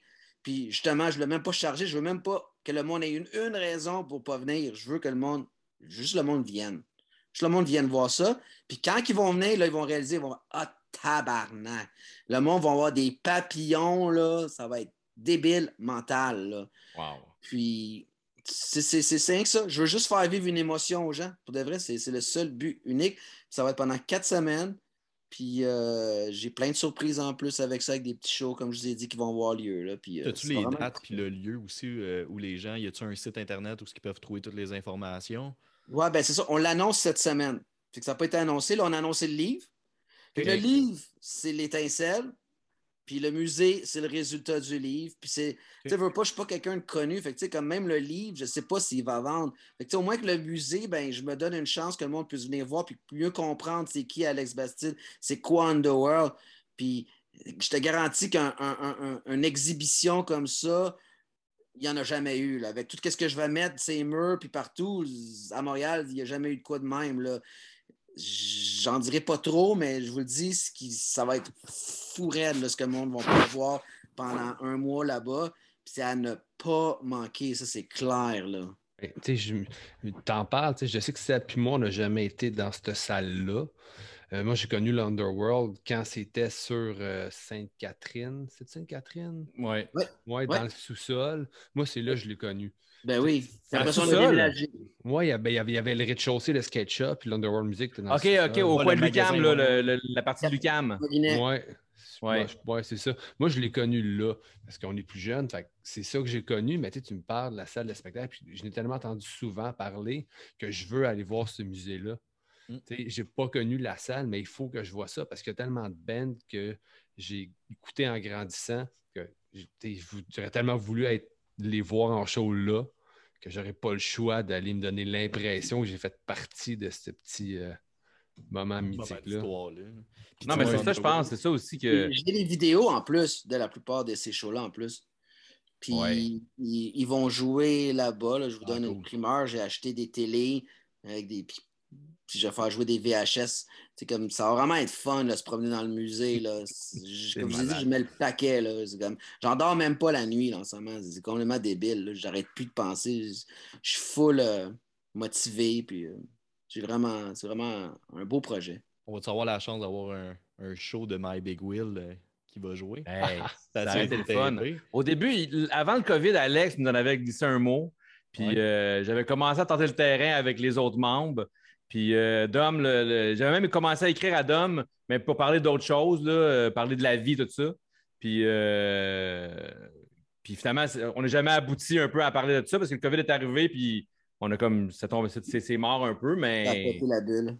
Ça, ça pétait la bulle, mais c'est ça. Fait que on- ça aurait été vraiment le fun de. de- Mais tu sais, t'as- t'avais parlé de faire un show à un moment donné Mais éventuellement. moi, il était déjà booké. Fait que moi, le livre était supposé sortir l'année passée. C'est ça, il y avait Trigger Happy booké de faire de show même. électrique. J'avais The Queers, j'avais Rip Chords, j'avais Trigger Happy, j'avais un autre groupe de les Reptiles d'Ottawa, j'avais peut-être euh, My Big Will, j'avais euh, euh, The Last Miles avec Chris Nell Groove. Tu sais, tout était booké, là. Je veux dire, moi, là, la pandémie pop. Puis là, on dit, bon, on va attendre le mois de mai prochain. Mais j'ai cancellé le show, évidemment. Oui, le show s'est cancellé. Ouais, puis c'est pour, Là- c'était pour, le- c'était pour l'Halloween, c'est dans ce coin-là, dans, dans le fin octobre. Exactement. Parce que le vrai 25e anniversaire d'Underworld, c'est l'année passée. Mais là, je le fais un an en retard parce que, anyway, Ben, c'est un tout, tout le ça monde a mis un sur pause un an, anyway. C'est ça. Fait que là, avec le livre, puis, mais pour de vrai, pouvoir avoir pu écrire le dernier chapitre, ça a quasiment valu la peine, la pandémie. On- J'exagère, là, mais euh, ça, ça met du beau cork, puis ça met. ça- C'est ça. C'est un livre de de combien de pages, le livre? 240 pages quand même. Quand même. Quand même. C'est un 8,5 par 11, c'est un gros format. Tout, euh, il doit avoir au moins, euh, je sais pas, là, euh, ben, la moitié c'est de la photo, mais il y a plein de petites photos, puis plein d'affaires. C'est... Il est génial, le livre. Est-ce qu'il va être trouvable un peu partout? Est-ce que les gens peuvent le trouver vraiment dans n'importe Euh, quelle oui. librairie ou c'est vraiment sur un site internet qui vont. Non, ben moi, j'ai été signé par euh, Cardinal. Fait que Cardinal, c'est une sous-division de Québec-Amérique. Fait que j'ai une, j'ai une distribution internationale. Euh, si ça pogne, ils peuvent le traduire dans autant de langues que je veux. Là, je veux dire, j'ai- tu m'aurais dit, Alex, c'est qui tu veux qui te signe? J'aurais dit Cardinal. Tu sais, Puis c'est eux autres qui m'ont signé. C'est comme un miracle. là. C'est très cool. Incroyable. Puis en plus, moi, j'ai, je parlais avec Nicolas Duvernois, que vous connaissez peut-être, de Pure Vodka. Ouais, ouais. Puis c'est mon ami. Puis là, je dis, comment t'as fait pour pogner un éditeur? Il dit, ben, j'ai pas l'air du monde. Il dit, ben, il dit, mon, mon éditeur, il signe plus même des livres dans ce style-là. Il dit, va au salon du livre, puis va parler avec du monde. Ben, c'est ça que j'ai fait. J'étais allé au salon du livre, je me suis mis à parler avec du monde. J'ai vu du monde que je connaissais qui sortait des livres, dont euh, Jean-François, le gars qui fait la, la- la- la cuisine végane. Jean-Philippe. Ah, ouais. Jean-Philippe. J'ai reçu son livre hier. J'ai reçu son livre hier de Cardinal, justement. Dédicacé à mon nom. Et voilà. Fait que là, je rencontre Jean-Philippe, je me mets à parler avec. Next thing you know, il y a Émilie Villeneuve qui veut me parler, qui se souvient de moi d'Underworld. Elle dit, puis là, je dis, ben moi, je veux sortir un livre. Elle dit, hein, toi, tu veux sortir un livre? Ça fait trop sur notre maison d'édition. Elle dit, je te pogne un meeting avec le boss. Next thing you know, je rencontre le boss. Une semaine plus tard, j'ai un contrat, c'est signé. Puis euh, une semaine plus tard, je rencontre Judith Lucie, on commence à écrire le livre. là. Ça a déboulé super, super vite. Fait que euh, vraiment, euh, oui, je vais avoir une super bonne distribution. C'est sûr que ça va être super disponible. Ça va être disponible sur mon site que je vais bientôt lancer. Ça va être disponible déjà en pré-vente avec euh, Cardinal. Puis il va être disponible évidemment au musée. En plus, j'ai fait plein de linge Underworld, édition limitée Ah, que le monde wow. va pouvoir s'acheter. J'ai fait des posters, des stickers, des trucs, des casquettes, des skates. Sais, comme tout le monde qui n'a pas pu acheter de quoi d'Underworld depuis 5-6 ans, ben là, ils vont avoir leur chance de pouvoir euh, acheter ça avec le livre euh, quand ils vont venir au musée. Ils vont vraiment avoir une boutique. Là, euh, au musée, il y a une boutique. Le livre va être là, les, les produits dérivés, puis tout ça va être là. C'est ça. Puis moi, je me suis engagé à être là tous les vendredis puis samedis soirs pour justement que les gens puissent me rencontrer, parler avec moi, faire le tour du musée, signer les livres, là, tu sais, comme euh, vraiment être euh, disponible là, pour les gens puis pouvoir partager euh, mon amour et mon passion de ce projet-là. Ça a été quoi, mettons, ton plus gros défi, justement, de réaliser ça? C'est de sortir un peu de ta zone de confort, quand même, sûrement? Oh, mais pas tant, parce que je suis tout le temps, moi, je suis quelqu'un de public, fait que j'ai tout le temps été très exposé, puis j'ai tout le temps été quelqu'un de très transparent. J'ai quand même eu une émission pendant quatre ans, Musique Plus aussi, Ouais. avec Under Attack Tour. fait que je suis jamais quelqu'un qui s'est caché, puis je considère que j'ai tout le temps été honnête. J'ai toujours, je me suis, je- tu comprends, j'ai rien à cacher, tu comprends? Fait que puis pour moi, les, les, les, les feelings qu'on vit en tant qu'humain, c'est normal. Puis j'ai pas de problème à les partager, les miens. J'ai pas de problème à parler de mes faiblesses, puis mes forces, puis d'aider les gens à apprendre de mes forces et mes faiblesses. Je, je fais beaucoup de conférences dans des écoles, fait que je suis très, très, très transparent dans la vie. Fait que pour moi, la, la- la plus grosse job, c'était de choisir les photos, puis de trouver les photos. euh, même écrire le texte, ça a été super facile. On l'a fait en quatre mois. C'était vraiment tout trouver puis choisir les photos. Ça, c'était un travail de fou parce que, comme je dis, j'avais 200 000 photos à trier. C'était l'enfer. Ça, c'était le plus dur pour moi. Dont beaucoup pas scannés, j'imagine, avec l'époque, tu sais, pour le... Ah. surtout pour la musique. Là. Ah, ouais, il y a du scannage, là, on en a fait, là. T'as aucune d'idée, là. Ouais. Y a-tu place à avoir un volume 2 ou c'est vraiment. T'as tout mis all-in dans, cette- dans ce livre-là? Définitivement all-in. Définitivement Ok. all-in. Je ne peux pas racheter rien là-dessus. Euh, mais j'ai déjà deux autres projets de livres, mais là, il y en a, moi, je suis végétarien, fait 25 ans, je veux écrire vraiment un livre sur le végétarisme puis faire des recettes. Puis j'ai un autre livre justement qui va sur l'entrepreneuriat euh, que, que- que je veux écrire aussi parce que ce livre-là, oui, il parle d'entrepreneuriat, mais il parle beaucoup de la culture punk, skate, puis ma vie. Fait ça, je veux écrire un livre. euh, j'ai une idée d'un d'un livre sur l'entrepreneuriat à ma façon, justement, qui a rapport beaucoup avec l'intégrité puis rester vrai. Fait que ça, ça serait quelque chose que je voudrais faire euh, si Cardinal veut me re-signer ou sinon je vais trouver quelqu'un d'autre. là. Ça me fait penser, tu sais, quand tu disais tantôt, justement, tu n'as jamais cru au capitalisme, tu as dit, tu es rentré un peu dans ça sans, sans rentrer complètement là-dedans. là. Mais ça me fait penser au, au film euh, SLC Punk. Je ne sais pas si vous l'avez vu, là, avec Ben euh, oui, Matthew Lillard. j'ai vu. Le deuxième aussi. Il est pas bon. Comment? J'ai vu le deuxième, il y en a deux. Ah ouais, non, c'est vrai, il était pas bon. Ah, Et c'est c'est un punk, dans le fond, junkie. Un jour, il se réveille, son ami à côté de lui, il a fait un overdose, il décède. Puis à la fin, la morale, c'est que tu as lui qui est habillé en veston cravate, puis il dit Une chose que j'ai compris, c'est que la meilleure manière de changer le système, c'est d'en faire partie. Exactement. Puis je trouve ça magique. Puis c'est un peu juste ça que ça me fait penser c'est oui, t'es rentré parce que veux pas, on vit dans une société capitaliste. Je veux dire, on a Ah, c'est ça, mais tu as dire dit veut. rentré à moitié. Non, j'ai pas rentré à moitié, mais moi j'étais all in, tu comprends? Parce que Ouais. moi, je veux dire, euh, je suis conscient que ça, me va- ça me prend de l'argent pour une retraite. Je suis conscient que ça me prend de l'argent pour aller faire du snowboard dans l'Ouest. Je suis conscient que j'ai besoin d'argent pour aller faire du skate. Ça prend de l'argent pour aller voir des shows. Fait que, euh, euh, l'argent, pour moi, euh, j'ai pas, j'ai pas peur de ça, tu comprends? J'ai pas peur d'en faire tant que j'en fais avec honnêteté, avec intégrité, Exact. et avec respect. Puis aussi, qu'est-ce que je fais avec mes business? Comment je m'implique dans la société? Tu comprends? Moi, j'ai commandité plein d'organismes à but non lucratif. J'ai fait plein d'événements euh, à but euh, non lucratif. Fait que c'est comment tu t'impliques dans ta société, comment tu traites tes employés, comment tu traites tes distributeurs. Fait que, tu sais, comme tu vis dans un système capitaliste. Exact. Tu peux vivre de ta passion, tu peux vivre de tes rêves. There's nothing wrong with it. Je l'aime pas, mais c'est le système qui nous offre. C'est le seul système qui nous offre. Fait que c'est ou bien tu joues la game, ou tu vas rester chez vous, esti, à Hochelaga, puis manger des verres de terre. Ah Oui. Ben, péter moi, des vitrines, ça n'a jamais rien changé. là.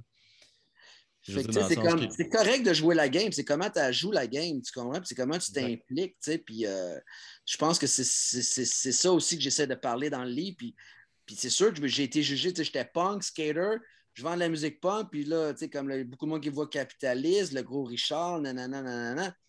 J'ai jamais été ce gars-là, j'ai jamais voulu être ce gars-là. C'est juste, mais je suis quelqu'un qui sait gérer de l'argent, puis je l'ai géré intelligemment, mais j'ai réinvesti dans mes compagnies, j'ai investi dans mes employés, j'ai investi dans mes, dans mes projets. Ça, ça a créé de l'argent. Mais de l'argent, je ne conduis pas des gros chars, puis j'ai pas de bijoux. Moi, c'est quand j'ai de l'argent, je vais faire du snowboard ou je vais avoir un show. Puis Puis comme je te dis, j'ai pas de malaise avec le fait de faire de l'argent, mais le système est cassé. Mais le système est encore plus mauvais que je pensais. C'est pour ça que je vous dis que mon dernier chapitre, je l'adore parce que j'avais pas la preuve concrète que le système y est cassé et qu'il ne fonctionne pas. Mais là, avec le COVID, on l'a vu, il y a une faille totale. Quand tout arrête, tout arrête. Puis il y a plein de monde qui ont perdu et des, certaines personnes qui ont tout perdu. Là. Exact. It doesn't work. Puis justement, tu en viens peut-être un peu par rapport aussi à la, ré- à la- à la restauration, ça le fait mal. Dans le livre, tu parles du gros luxe aussi, j'imagine, un peu? Absolument. Comment t'es après l'Underworld musique, Underworld skate, bon, il y, a eu le, il y a eu le gros luxe qui est arrivé, puis Mhm. ton, chem- ton cheminement pour arriver jusque-là, tu peux-tu en parler un petit peu? Ben, c'est sûr, parce que le gros luxe, en réalité, c'est une extension d'Underworld. Pour moi, j'ai créé le gros luxe pour accueillir tous mes anciens employés, tous mes anciens clients, toute ma communauté skate et punk, leur offrir un endroit veggie-friendly avec du bon beat, un endroit sympathique, Pas cher. un endroit pas cher, abordable, un décor vraiment flyé à, à la gros luxe, you know. Que je Fait précise que Alex a choisi tous les morceaux un par un. C'est moi qui fais tout le décor à 100% c'est moi qui achète toutes les antiquités pour tous les gros luxes. Puis aussi un endroit où que justement les parents, parce que les boys comme toi qui ont des enfants, je voulais être sûr qu'ils peuvent venir chez nous et qu'ils se sentent confortables puis que ça leur coûte pas trop cher. Tu sais, manger pour cinq ans, une famille de 5 en bas de 100 pièces, c'est très possible au gros luxe. Ça n'arrive pas à grands endroits que tu peux faire ça. Fait que pour moi, c'était ma mission. Ma mission, c'était gros luxe pour tous. C'était très sarcastique comme nom. C'était justement dire tu vas penser que c'est un gros restaurant de Richard, mais en réalité, c'est un restaurant pour tout le monde où ce qu'on est smart puis qu'on on est punk. Tu vois, tout, le, tout le monde me disait, Chris, faut-tu avoir des tatous pour travailler à ton restaurant? Faut-tu euh, faut-tu être marginal pour travailler à ton restaurant? Parce que j'avais plein de gens sais? Fait que c'était très hipster, puis on était un des premiers à arriver avec ça. C'est pour ça que ça a marché. Puis le- le- je pense que le concept, puis le branding, puis le menu, il a vraiment répondu à un manque flagrant à Montréal, surtout avec les options VG. Fait Puis, veux pas, je suis un entrepreneur, j'adore entreprendre, j'adore créer. Puis, j'ai toujours voulu avoir une chaîne. Puis, Gros Luxe, j'ai eu la chance de pouvoir le, le- réaliser. Puis, encore là, c'est même pas une question d'argent, c'est une question de pousser mes talents d'entrepreneur à un niveau plus haut pour voir ce que je suis capable d'aller. Puis tu sais, quand tu dis aussi, il faut spécifier, quand tu dis, mettons, un repas pour 5 en, bas de 100$ ou à peu près à 100$, mais c'est. Chez McDo, ça coûte plus cher que ça, mais on s'entend, quand on pourrait y avoir été souvent, là, tu sors et tu as bien mangé. là. je veux dire, dans le sens, tu as une bonne bouffe, puis tu as des. Justement, c'est. C'est créatif, c'est artistique à la limite, là, même comment c'est présenté. Là, fait que c'est pas juste même juste une question, on a pu manger, c'est vraiment ce que tu reçois aussi. là. C'est une expérience en soi pour moi, rentrer au gros luxe. là tu rentres, il y a une vibe, il y a, il y a une ambiance qui est vraiment comme unique, là, qui est, euh, Ben, c'est clair. cool. Ben, nous, c'est ce que je dis à mes employés. Je dis, ici, on ne vend pas de la bouffe, on ne vend pas de la- de la- de- de l'alcool, on va dire de la drogue. Euh, on vend une expérience. On vend une expérience. C'est l'accueil, c'est le service, c'est comment qu'on vous dit au revoir. On ne dit pas bye au gros luxe, on dit à la prochaine. Non, non, puis l'originalité, c'est original comme les menus, la présentation. Tu sais, là, dans ma vie, j'ai pas mangé beaucoup de, euh, de grilled cheese poutine, là, puis euh, c'est cool d'aller goûter ça, puis arriver avec ça, puis le partager après, puis en parler, tu sais. Non, c'est ça, c'était un gros, gros, gros, gros succès, là, euh, gros luxe. Là, je veux dire, surtout justement, j'étais un punk qui vient la, de la musique, qui vient du skate, qui n'a jamais eu de restaurant, j'ai jamais travaillé dans un restaurant. Du jour au lendemain, je décide d'ouvrir un restaurant. Je suis plein à craquer avec un line-up d'une heure et demie à deux heures et demie pour rentrer pendant deux ans avec deux succursales quasiment dans le même quartier qui est le Myland puis le Plateau. Écoute, tous les autres restaurateurs qui se cassent la tête depuis des années, ils ne comprenaient plus rien. Là. Fait que là, tout ce monde-là, en plus, ils venaient voir mon restaurant. Ils étaient comme, faut que je comprenne c'est quoi qu'il fait, ce gars-là, c'est quoi, c'est quoi qui fait que ça marche? C'est vraiment impressionnant. Puis écoute, en dedans de un mois, la plupart euh, du monde à Montréal, surtout je parle de l'industrie, connaissait le gros luxe. C'est comme, poup, du jour au lendemain, gros luxe is here, it's here to stay. Puis euh, ça a été vraiment un, autre, un autre beau coup de moi, là, puis je suis vraiment content. Là. Ouais, puis le fait que tu as amené aussi le restaurant vegan, tu sais, à l'époque, moi je me rappelle, on allait à Eau-Vive, puis tu sais, c'était comme un des seuls qu'il y avait quasiment à Montréal. Mm. Fait que, justement, tu es arrivé, puis déjà que le concept marchait, puis en plus, tu arrives avec un resto plus vegan. Tu sais, ça a vraiment comme. Euh, Comfort Food. VG, justement, à la Jean-Philippe, un peu, puis tout ça. Mais Ouais. non, c'est ça, on a été très, très, très précurseurs. Puis pas juste ça, c'est le- tout notre côté cocktail avec. Habituellement, quand tu vas dans les restaurants, c'est tout le temps bière et vin. Moi, je suis arrivé là avec un full programme de cocktails, puis les Bloody Caesar, évidemment, puis la bouffe dessus, qu'on a amené ça à un autre level. Mais je parle même de la mixologie. On était un des premiers. Tu sais, la mixologie avant Gros Luxe, ça se trouvait juste dans un bar à cocktail. Moi, j'avais bar, mixologie et comfort food. Boom, les deux dans un endroit avec du cool beat puis du, du coup de people. Fait que c'était vraiment très révolutionnaire, là, tu sais. Puis oui, il y a beaucoup de monde qui nous ont copiés. Puis tu sais, comme... Mais on est encore là, puis on a encore sept restaurants, puis on est établi, puis ça va bien, puis les gens nous aiment, puis euh, on, on travaille fort. Plus que jamais. Il y a du monde qui vous ont copié, mais tu sais, justement, ça, pour moi, c'est signe justement que ça fonctionne ce que tu fais. Parce Exact. que quand les gens te regardent et font comme Ah, je vais faire comme lui, ben, le monde aussi s'en rend compte. Là, le monde qui y vont, là, que c'est une copie d'eux. Mais ça veut juste, ça souligne justement que, que ça a fonctionné ce que tu as fait. Là. Absolument. Non, puis ça marche. Puis. Alex, euh, tout le temps sur le terrain, partout, man. euh, je sais pas comment tu fais, là, mais Chicoutimi, Québec, Tabarouette sans arrêt. Le lendemain, tu as une photo, tu es à Montréal en train de skater. Euh, une machine quand même. Là. Tu, tu lâches pas, puis le succès, il vient, il vient de là aussi. Tu sais. Non, je suis très dédié, puis j'essaie de montrer l'exemple à mon staff, puis à tout le monde. Puis, Surtout avec la COVID, ça a été l'enfer total. là. Il a fallu toujours, toujours euh, reformer notre staff, puis euh, gros roulement, nouveau staff. On a clearé tout notre staff là, en mars 2008. là. On a recommencé à zéro, sept restaurants du jour au lendemain, vraiment cette année. Parce même l'année passée, on a eu, on nous ont réouvert deux mois et demi. On a été fermé 14 mois sur 16. Là. Puis une chance que j'ai eu mes partenaires, mes nouveaux partenaires qui sont venus hum, euh, faire l'acquisition de gros luxe puis qui m'ont gardé comme chef d'équipe.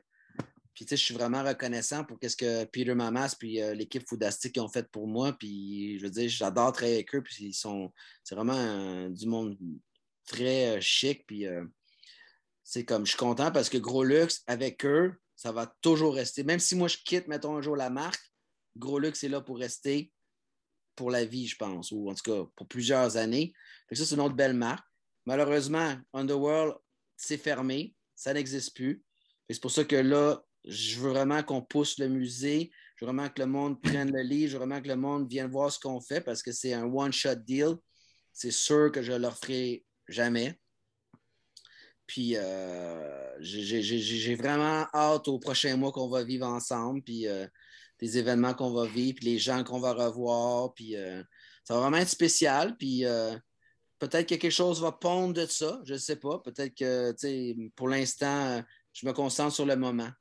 Comme euh, t'ouvrir des musées peut-être puis euh, afficher des œuvres d'art. C'est sûr une- que là, comment je monte le musée, ça va être quelque chose qui va être importable. Ça veut dire quoi? Ça veut dire que si le livre se fait traduire en anglais, ben, je serais prêt à aller à Ottawa, euh, Winnipeg, Vancouver. Un pop-up. Tu l'as dit pop-up. Ben, c'est ça. Fait que j'aimerais ça faire une tournée peut-être avec le musée pop-up, puis me, me rendre un peu partout. Tu sais, comme je veux dire, même ce livre-là, puis même ce musée-là, tu fais ça à New York ou tu fais ça à- en Californie, Los Angeles, San Diego, San Francisco, qu'est-ce que tu veux, il y aurait un intérêt aux deux. Je veux dire, les gens qui. Je veux dire, ce livre-là pourrait être aussi facilement écrit par un gars qui vient de Los Angeles, là, avec tout ce que, j'ai vécu. Eh oui. Je parle de toutes les fois que je suis allé en Californie, je parle de toutes les fois que je suis allé à New York. Je veux dire, j'ai vécu la même, même vie que toutes les bandes puis tout le monde qui viennent de ces places-là. Donc, je l'ai fait de Montréal en tant que Français québécois. And- Puis ça, c'est c'est hot. Moi, j'ai une question par rapport à la chronologie du Underworld. Comme je disais tantôt, j'ai connu ça euh, dans le, en- dans le sous-sol du skate shop. Puis, à un moment ça, ça l'a fermé. Mais le, le- l'Underworld Music s'est déplacé sur Sainte-Cat. euh, je sais pas si tu Mhm. te rappelles dans quel coin, Seb. là. C'est là qu'on avait vu. C'était euh, c'était pas super loin, c'était comme à Non, deux, c'était pas super loin. C'était le même bloc. On a juste déménagé l'autre Ouais, coin c'est de rue. Au Ouais, coin de. Sainte-Élisabeth, en face du, du pub Sainte-Élisabeth. ouais. C'est ça qui était hot, c'est que là, C'est encore on est toi, revenu à ça. nos sources. C'est ça. On est revenu à nos racines, puis là, on s'est remis à faire des shows. Mais c'est ça. Mais- ça. Celle-là, je l'ai connu, cette salle-là. C'était débile. Sauf que ça, c'était au début, c'était All Ages. Fait que moi, je suis resté à. Vancouver. Moi, j'étais rendu à Vancouver. En 2004, je suis déménagé à Vancouver pour faire le Skate Shop Underworld à Vancouver. Puis on a réouvert cette succursale-là que tu as connue en 2008 environ. Puis là, on s'est mis à faire des shows, mais c'est Dave Boucher de euh, euh. Extension Enterprise Ouais. avec Kevin, de, puis euh, d'autres personnes qui sont mis. Mais moi, je leur ai littéralement donné ma clé. J'ai dit, check, occupez-vous de ça, faites ce que vous voulez avec, faites des shows. Tant que vous me payez un peu le loyer, là, puis amusez-vous. Comme... Moi, j'avais rien à perdre, j'avais rien à gagner. Il n'y avait pas d'alcool, il n'y avait rien. C'était juste ça, le spectacle, qui m'aidait à payer un peu le loyer. Je faisais ça. Puis moi, j'avais appliqué pendant ce temps-là pour un permis d'alcool. Ça a pris trois ans et demi, quatre ans avant que je l'obtienne. Quand je l'ai eu, c'est là que j'ai pris la décision de revenir à Montréal puis essayer de repartir ça, un punk house. Mais là, rendu là, le punk, c'était vraiment plus la même game. Non. C'était plus populaire. Il n'y a plus de band qui tournait. Fait que moi, je me suis retourné vers le hip-hop, qui est un autre amour que j'ai, parce que j'adore le hip-hop. Pour moi, le hip-hop, c'est, c'est le punk, mais du- du- de, la, bla- de la communauté noire, tu sais. Mais ça vient de la rue aussi. tu sais, où Ça vient de la rue et le message est le même que le punk. Ouais. Ils, sont, ils sont victimes d'injustice. Puis euh, il y a des- il y a des- c'est sûr qu'il y a du bling-bling, mais il y a aussi le, le- le raw hip-hop qui a des crises de bons lyrics, tu comprends? Qui sont aussi touchants que les bands punk rock. Fait puis moi, ben, je me suis encore plus gavé. Je me suis mis à payer toutes les bands old school que j'aimais. Puis je les ai fait venir à Montréal. Fait que, euh, puis c'était même pas, il était pas en tournée. J'appelais littéralement l'agent, je disais, check, Pete Rock, on le joue à Montréal, combien ça coûte? Je paye le billet d'avion, je paye l'hôtel, puis je fais le show. Puis évidemment, c'était des, quand même des artistes connus, puis je vendais mes billets super rapidement. Puis j'ai réussi à faire ça pendant quatre ans, en mixant un peu de punk de temps en temps par-ci, par-là, mais c'était très dur, booker rendu là, parce qu'il y avait de la compétition avec Greenland, Evenco, Mm. Néon. euh, Puis- c'était puis- la guerre des prix. Là. Puis, puis aussi, je pense que c'était un peu de la mode que les festivals commençaient, puis les bands faisaient tourer les festivals. Plus Exact. payant, moins compliqué, il y a plein de monde, c'est sûr. On fait plus de petites salles, tu sais. J'étais au troisième étage, fait que Greenland puis Vancouver, ils n'aimaient pas booker des bands avec beaucoup de gear dans ma salle de spectacle parce qu'il fallait tout monter le gear puis ils voulaient pas que les bands ils chialent. Fait que je passais à côté de bien des opportunités des fois. Mais Fait que, ben, tu sais, puis ben, peu importe, j'avais du fun. Puis là, Gros Luxe est arrivé. Puis euh, le retail, Underworld, euh, tu sais, le- tout ce qui est le magasin de musique, évidemment, avec les CD qui se faisaient brûler, lui, on l'a fermé quand même en 2003. Là. Ça a été seulement ouvert huit ans, le magasin de musique. Euh, puis après ça, on faisait juste du skate. Puis en 2015, en 2013, j'ai fermé le skate shop à Montréal. En 2015, j'ai fermé Underworld Skate Shop à Vancouver. En 2016, j'ai fermé le cabaret Underworld. Après, depuis ce temps-là, je fais juste gros luxe. Mais euh, je ne changerais rien dans mon. Tu me dirais, est-ce que tu voudrais le réouvrir? Écoute, ça a été tellement de travail, j'ai tellement tout donné ce que j'avais à donner, j'ai tellement vécu ce que j'avais à vivre pour de vrai, pour moi, je suis comblé. Puis là, tu sais, je vis l'aventure gros luxe, puis tu sais, comme, veux pas, c'est même ça, c'est dur en ce moment avec la COVID, puis on est essoufflé un peu. Du, du monde comme Greenland et Venco, ils t'ont déjà approché de travailler avec eux autres? Mais on travaillait ensemble, ils m'embouquaient des shows, mais comme je te disais, il y avait. Non, mais je veux dire, comme travailler, mettons, le pour Greenland avec avec Nancy, Page, Oh. ça ou non? euh, Ça va- pas vraiment, non. m'intéresse tant que ça. Ben, J'aurais peut-être accepté, mais tu sais, Non, mais le- t'étais- dans le fond, t'étais un Greenland un peu aussi. T'étais. ben oui. C'est ça, dans le fond. Fait que C'est comme on travaillait ensemble. Fait que, tu sais, j'étais encore ami avec eux, Dan Webster, Paget, Nancy, tu sais, je vois toutes, Nick Farkas, euh, et ainsi de suite. Fait que, tu sais, comme, on a un respect mutuel, mais euh, non, euh, comme je vous dis, là, là, peut-être, c'est ça, je suis en train de développer une nouvelle carrière, peut-être être là, tu sais, comme auteur, faire de la conférence, parler avec plus de monde. Comme, je pense que ma force en ce moment, où ce que je pourrais être le plus pratique pour la société, c'est de faire du mentorat, aider des entrepreneurs, aider des étudiants, euh, les mettre sur la bonne voie, puis les aider à éviter les erreurs que moi j'ai pu faire ou les erreurs que la société fait en discussion. Je ne dis pas que j'ai l'ultime connaissance, l'ultime raison, mais j'ai un point de vue, puis je suis juste là pour discuter puis débattre mes points de vue pour voir comment qu'on peut aider à améliorer la planète en tant que société, là, parce que c'est vraiment la seule façon qu'on va sauver le monde. C'est en éduquant les gens, en discutant puis en communiquant, sinon on, on s'en va direct dans un mur et on s'en va vers le mur. Il faut qu'on mette les pieds sur le break. On est vraiment là, là, plus que jamais. Là. Tu sais, tu parlais tantôt, je pense que tu étais dans une classe TCC, là, je pense, de troubles de comportement, c'est ça que tu disais au début, si je ne me trompe pas, quand tu étais plus jeune. Puis, tu sais, je pense que justement, de faire un speech de même dans des classes, parce que moi, je travaille avec des, des jeunes, j'ai travaillé longtemps avec des ados, souvent, ils sont perdus, ils- n'ont pas confiance en eux, ils n'ont pas l'impression d'eux. Fait que, d'entendre quelqu'un qui a passé par là, qui est rendu ce que tu es rendu, mais en restant intègre, en restant eux, parce que c'est souvent une question d'image, une question de tu sais, qui ne veulent pas justement euh, ne plus être intègres. là. Souvent, ces jeunes-là, là, c'est des gens souvent très sensibles.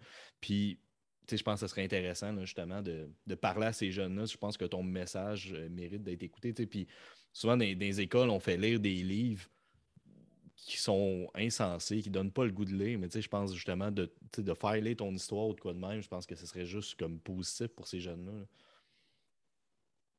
Parfait. Euh, mais moi, je suis 100% d'accord avec toi. puis C'est pour ça que j'espère que mon livre va se rendre à ces gens-là. Euh, je, euh, ma clientèle cible, évidemment, c'est tout le monde qui a connu Underworld. Après ça, c'est tout le monde qui ne connaît pas Underworld. Puis je te dirais que aussi euh, les parents, j'aimerais ça voir beaucoup de parents acheter ce livre-là parce que la façon qu'il a été écrit, euh, c'est sûr qu'il ne dirige pas personne vers euh, la délinquance et tout le contraire, justement. Ouais. J'ai vraiment, vraiment hâte de voir qu'est-ce qui va arriver. Ce livre-là, d'après moi, va connaître du succès seulement quand le monde va commencer à le lire, quand le monde va commencer à avoir des avis de, de journalistes et ainsi de suite, parce que c'est sûr que le monde ne sait pas du tout à quoi s'attendre. Mais, sais, comme même l'équipe de Cardinal, quand ils l'ont lu, ils ont fait tabarnak, OK, là, wow. Ils ont, puis ils en ont lu des livres, là, puis ils ont capoté bien raide. Là. Fait que j'ai- vraiment hâte de voir, puis c'est ça, j'aimerais ça que ça se rende dans les écoles, puis j'aimerais ça avoir la chance d'aller travailler avec des gens euh, dans les écoles et ainsi de suite. Là. C'est cool, ça. Ouais. Euh, c'est ça, moi, Fred, on se, on se demandait tantôt, on voulait poser la question, là, dans, justement, tu as nommé comme mille affaires que tu as faites on s'entend, t'es es encore jeune, puis c'est fou, tous les projets, toutes les affaires, on dirait que t'as comme 90 ans, là, tellement que t'as as réalisé de choses. Mettons ton top 5 de tous tes projets, ou tu les bands que tu as bookés, ou les, tu justement les, les bands que tu as signés, ou quoi que ce soit, ce serait quoi, mettons, ou même un- que ce soit un menu que tu fait, un- une chose que tu as mis sur ton menu, ton top 5 de tout, tout, tout, ce serait quoi, mettons? Mhm. Ben, c'est sûr, les top 5, c'est sûr, c'est la salle de spectacle. Ben, vraiment ouvrir le, le magasin de musique, puis comme créer Underworld, ça, mettons, ça, c'est le top 1. Là. Après ça, c'est sûr que c'est toutes les de- qui sont venus jouer sur la rue Myland, qui est quand même incroyable, parce que c'était toutes mes idoles, The Queers, Youth Brigade, Rhythm Collision, dire, toutes ces bands-là, Bling 182, Strong Out, c'est complètement irréel, que je suis devenu ami avec eux, puis qu'on travaillait avec eux. Il y en a-tu un que tu fais, tu sais, vraiment là, qui sort du lot, tu fais quand, quand je regarde, justement, j'ouvre mes boîtes là, qui, ont, qui ont fait le tour du Canada avec moi. Je fais comme, voyons donc, j'ai réussi à booker ça, tu sais. Mm. Ben, c'est ça, c'est- dur de choisir, là. Comme je dis, tu comme, tu sais, comme MXPX, j'étais vraiment, vraiment, vraiment content quand ils ont joué chez nous. J'étais super content de les rencontrer parce que MXPX aussi, c'est un band que j'ai découvert à mon voyage juste avant d'aller en Californie. Littéralement, euh, juste avant d'ouvrir Underworld. J'étais allé en Californie, puis je connaissais pas MXPX, c'était pas du tout connu à Montréal. Puis j'étais dans le magasin, puis je faisais mes recherches, je checkais des affaires. Puis euh, quand j'ai découvert cette, cette band-là, euh, j'ai capoté bien raide. Puis euh, c'est un band que j'ai vendu énormément de CD. Puis que 3, 4, 5 ans, même pas, là, peut-être 3 ans plus tard, qu'ils viennent jouer chez nous, que je devienne ami avec eux. Ça, pour moi, c'est c'est phénoménal. C'est c'est pour ça qu'il ne faut jamais abandonner. Il faut tout le temps croire à nos rêves, puis avoir une vision, puis jamais abandonner, parce que tout est possible. Tout. C'est- c'est- Je n'ai parlé de ça à un moment donné dans un autre podcast, un peu de. Quand j'ai présenté, à un moment donné, j'ai présenté le MXPX comme band un peu euh, de la- du podcast. Puis je me rappelle quand tu étais dans la Californie, tu es revenu, puis je sais pas si tu t'en rappelles, tu es revenu avec la cassette, puis tu, tu nous as dit à tout le monde écoutez ce band-là, ça s'appelle Teenage Politics, c'est vraiment bon. Le- pendant des mois, le band, on l'a appelé Teenage Politics parce que c'était le, nom de la pochette, c'était le nom de la cassette, tu sais. On Non. savait pas que c'était MXPX, tu sais, comme on, on comprenait pas des lettres, puis fait que ça a été comme Teenage Politic quelques semaines. Puis là, à un moment donné, on a comme flashé pourquoi, je sais pas. Un qui s'est réveillé, puis il a dit Hey, wow, c'est MXPX. Mais on savait pas, on connaissait pas ça. Tu as, littéralement fait connaître ça à au moins 40 personnes euh, autour de nous autres, tu sais. Ah ouais, puis par la suite, beaucoup, beaucoup, j'ai beaucoup contribué à leur succès à Montréal, c'est c'est clair. Aussi, là, je veux dire, c'est un band qui a rempli définitivement le Club Soda, peut-être même le Métropolis, je sais pas. Spectrum. Moi, le premier show que j'ai vu des MXPX en 2000. Spectrum, Sold Out. On les a vus au. Métropolis aussi, puis c'était plein Ouais. pas mal. ouais. Ouais, c'est Ouais. ça. Tu sais, comme, puis tu sais, il roule encore, cette band-là, là, en ce moment. Ah ouais? Ça vieillit bien pour vrai. Mon MXPX. premier CD d'MXPX venait du Underworld, justement. Ah, Mais- puis, La seule chose qui me gêne d'MXPX, on peut être honnête, messieurs, c'est qu'en Oui. fait, quand j'ai lu plus en profondeur leurs lyrics, j'étais quand même assez choqué à quel point ils parlent de Jésus puis de Dieu. Oui, le premier album, surtout. Première- ouais, surtout les premiers albums, ouais. Après ça, ils l'ont mis de côté un peu, puis Il tant était mieux. par un label religieux qui est Tooth and Nail. C'est avec Ouais. Net dedans. Mais c'était vraiment bien exécuté parce qu'ils m'ont eu pareil. tu sais. Ouais, on était, on était loin du message de Propagandy, mettons. Ouais, pas mal, pas mal. Puis, en parlant d'MXPX, là, je vais monter un peu ma caméra, là, mais. Ah ben oui. euh, Ah, si, ben tabarnak.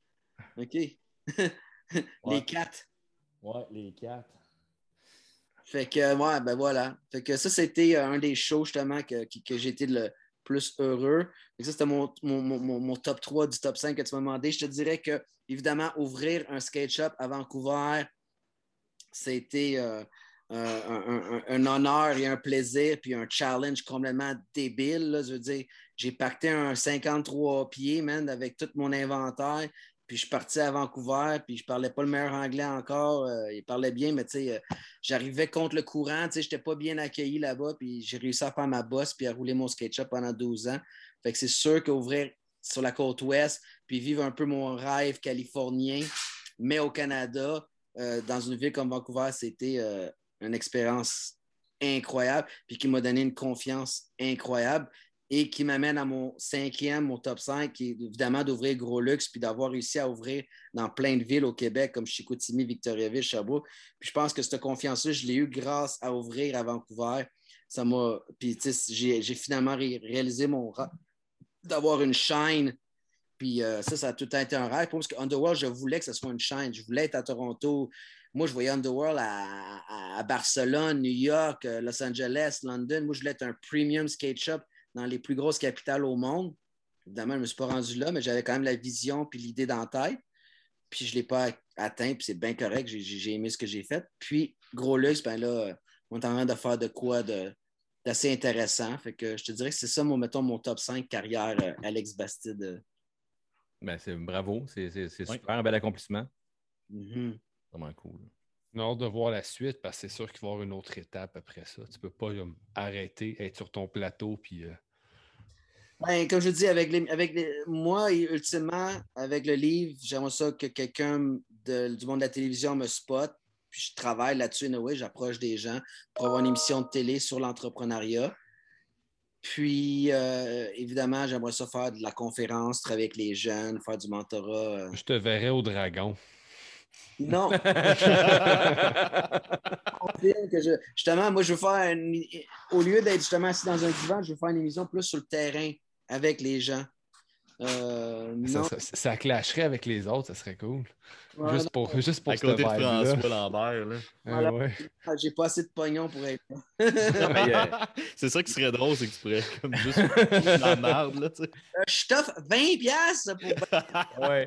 Hey, je peux te payer à la bouffe une coupe de mois, là, viens au Gros Luxe, mais à part ça, euh, Non. Je te paye en vieux flyers de show, là, mettons. Là. Ben, quand même. Il me reste une cassette My Big Will, l'original. Ah, puis justement, Fred, montre donc ton chandail, justement, My ouais, ben ouais, le peut-être chandail, euh, c'est ça, c'était le logo qui était sur la- l'album qui est sorti avec, euh, sur Underworld. Mais euh, puis Petit qu'on va, qu'on va être en train de refaire faire en vinyle dans les prochains mois. Ça, ça fait longtemps que je le dis, mais c'est long, mais il reste, il reste un mix à faire. Il faut que je fasse la repochette parce qu'on n'a plus les sources de ça. Euh, en tout cas, Alex, t'as pas trouvé ça dans une boîte, toutes les sources, quelque chose de même, non? Putain, Je suis surpris. Ouais, mais euh, Pat l'a plus ça, euh, toi, t'as pas l'air à l'avoir, fait qu'on on l'a plus. hein. Fait, ça va être l'album au complet? Ouais. L'album au complet, mais il a été remixé, re- re- ré- réajusté. Fait l'album au complet. Euh, Peut-être les deux tunes là, qui étaient sur une petite cassette spéciale là, qu'on avait sur une compilation. Là. Fait que, euh, il va y avoir rajouté dessus, mais on, on regarde ça. Ça va, ça va décider à- avant les fêtes. Ça va sortir euh, début euh, 2022. Là. Très cool. Fait man. que, vraiment en petite quantité, une centaine de copies, genre. là. Un show, arrêtez de niaiser, là. Ben Ah oui, oui. je sais. mais, tu sais, c'est pas, personne n'a à me convaincre. Là, c'est, il y a- il y a- on était trois roues, mais il y y a deux autres roues qui sont à faire convaincre. Fait que, euh, Sont-tu sont, sont-tu roux ou c'est juste comme des roues? ouais, trois, ouais, ça, on était trois roues. Je parle de roues, euh, OK. My Big Wheel, roue. Oui, oui, ben c'est ça. Ouais, je suis en train de me dire, coudon, il se teint-tu les cheveux? Ouais. Fait que là, juste pour faire un petit recap pour le monde qui nous écoute, euh, d'un, allez, euh, allez encourager Gros Luxe, là, si, si, tu sais, allez encourager justement euh, avec la pandémie, tu sais, comme tu dis, là, ça a été, vous, avez été, vous êtes fermé dans le fond 14 mois sur 16. là. allez manger là, ça vaut vraiment la peine. Beau menu. Le musée, à partir de quelle date que les gens peuvent aller voir? Le 15 octobre. 15 Euh, octobre. Et on va tout annoncer ça cette semaine. Puis on, on a même fait, le monde pour aller downloader leurs billets gratuitement sur Eventbrite. Fait que ça, on va tout mettre ça en ligne. Anyway, on va avoir une event page sur Facebook. Puis, euh, puis anyway, tu n'as pas besoin de billets pour rentrer. Mais tu sais, comme nous, pour nous donner une idée de, de- de quelle sorte de, de- volume qu'on peut avoir, on met des billets gratuits. Fait que du 15 octobre jusqu'au 6 novembre, c'est quatre week-ends complets. Euh, c'est fermé juste les dimanches. Fait que, le monde va pas y aller tout le temps. Il va y avoir la boutique Underworld en plus euh, avec des, des produits euh, édition limitée. ouais. Génial. Puis le livre, c'est le 14 octobre, hein, c'est ça? Ouais, il sort supposément le 12 octobre. 12 octobre, OK. Euh, sortir du cadre avec Alex Bastide. Puis euh, c'est ça, c'est- ça enveloppe toute mon aventure en tant qu'entrepreneur. Puis on parle beaucoup de punk rock, de musique, de skateboard, de philosophie, de valeurs, puis comment sauver la petite planète. T'es, t'es au, musée vendredi, samedi pour pouvoir euh, pouvoir te voir si on veut te jaser. Euh, on, on peut te faire dédicacer des livres, tu vas être content. Oui. Ben, cool, ça. Ah, ça va Ben, être Puis il va y avoir des shows euh, qui vont être annoncés. Là. Ben, comme je vous dis, je peux tout dire, le 23 octobre, Cal Bullet. Le 29 novembre, Chris Melgroove. 29 octobre. 29 octobre. Et le 5 novembre, Greg Laraigne. Fait que tout- toutes des performances gratuites. Ça aussi, les billets vont être disponibles en quantité limitée. Petit show acoustique. Mais ça va être vraiment fun dans un environnement de musée. Fait que vraiment de quoi d'unique à ne pas manquer aussi. Puis il va peut-être avoir d'autres surprises, là, comme on va voir. À un moment donné, ça reste un travail de communauté. Fait qu'on va voir comment le monde réagit. Puis il y a peut-être d'autres choses qui vont débloquer tout ça. Je veux dire, moi, je suis, je suis tout oreille, je suis tout ouvert. Puis euh, je suis juste là pour faire du fun euh, une autre fois avec tout le monde. Ah, écoute, on te souhaite euh, un gros succès dans ça. Gros succès avec le livre, gros succès avec le musée. Un gros merci aussi d'avoir participé au podcast. Euh, Là-dessus, je te fais un cheers de café euh, habituel. Normalement, Ouais, on boit tout cheers, le temps du Alex. café. Merci Un bien gros gros. plaisir. Puis on invite vraiment les gens à aller visiter ça, même si vous n'avez pas connu l'Underworld. Allez au musée, allez voir ça, ça vaut la peine. Si vous avez aimé le punk rock, un moment dans votre vie ou si vous voulez découvrir c'est quoi, allez-y, euh, ça va être euh, une belle exposition. Intérêt pour le skate, pour la musique, pour la sous-culture, le counterculture, la Californie, New York, Montréal, Vancouver. Vous allez trouver quoi, vous allez apprendre de quoi, vous allez voir des, des, des- des systèmes que vous n'avez jamais vus. Euh, ça va vraiment être euh, très unique pour Montréal, très unique en général. Fait que je pense que ça vaut vraiment le déplacement. Puis, anyway, euh, c'est gratuit. Exact. Exact. Il n'y a pas d'excuse. Bien dit. All right. Hey, merci. Hey, merci, Alex. Génial, merci.